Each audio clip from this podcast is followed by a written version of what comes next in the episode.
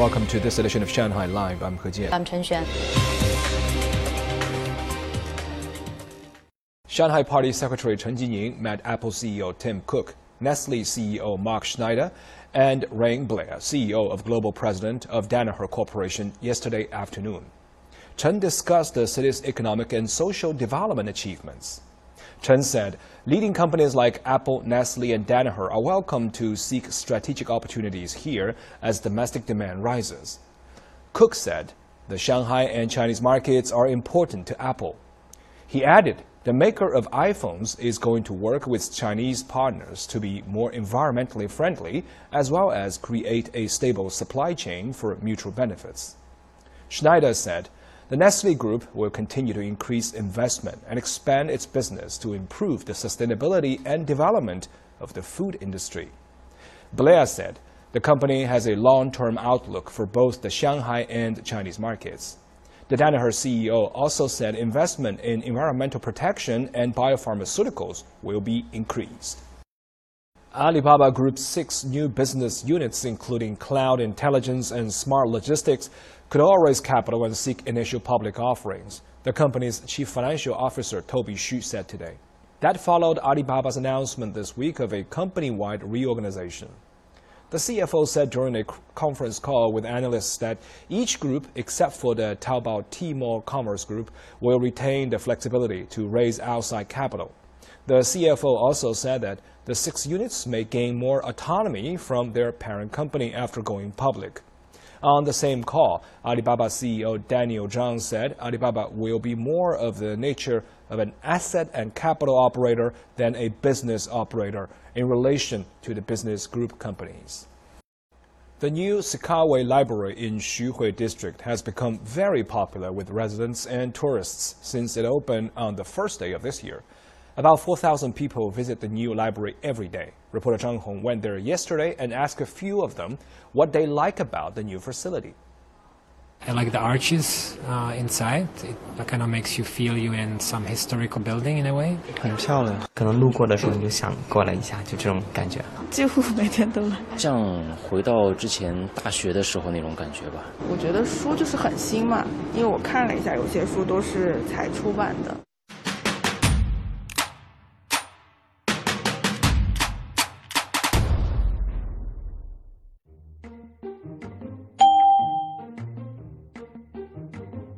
I live nearby and um, had some uh, business nearby and a little bit of free time, so I decided to come walk around Sujiahui, downtown Sujiahui. I just arrived, yeah, so I just thought I'd sit down and do some work here. 来借书的，好方便的，因为现在好像可以直接刷学生码嘛。因为我家里有女儿嘛，然后想到时候看一下，就是家里小朋友可以让他体验一下。这是办公，课就在这附近嘛，然后中间空闲时间比较多，然后就想就没事没事做就来这看看书。对，我们是来拍照的，盛装打扮也过 来拍照。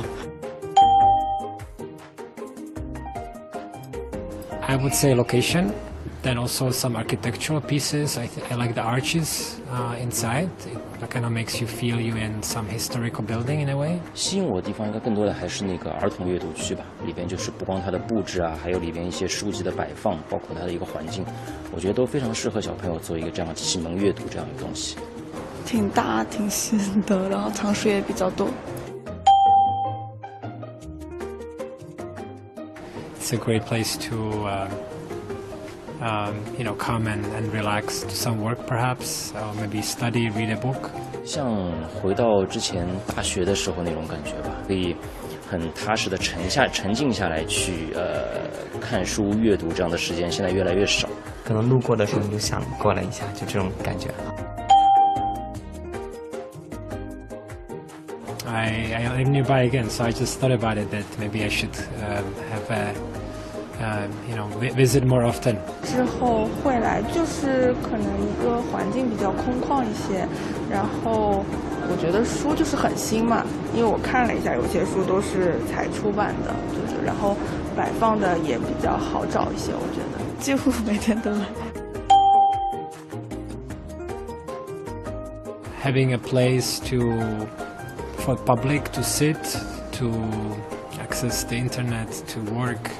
to uh, also having a wide range of uh, books and resources. I think this would be my main expectations. And of course, if you add to it some uh, architectural um, beauty, that's uh, this added bonus. 有呃看书还有学习的一些地方，嗯，还有那种比较私密的空间也可以有一些。我看了一下那边有还是挺多的，然后也都有插头啊什么的。不光是 呃我们正常的一个青年人，包括老年人或者一些呃儿童或者一些就是有一部分障碍的人，那更多的能为全部大众去服务，这样一个图书馆，我觉得应该是现在需要的。我心目中图书馆肯定就是，嗯、可以带动氛围，然后呢，在哪里都可以坐下看书。很多的这个游客是因为我们的颜值，第一次走进了这个图书馆，知道了这是一个公共的图书馆，能够这个办读者证、借书还书之后，反而就成为了我们潜在的一个读者。那么我们也是通过这样和旅游相结合的种种手段，也是在做我们更进一步层次的一个全民阅读推广，啊，所以文化和旅游都是紧紧的结合在一起的。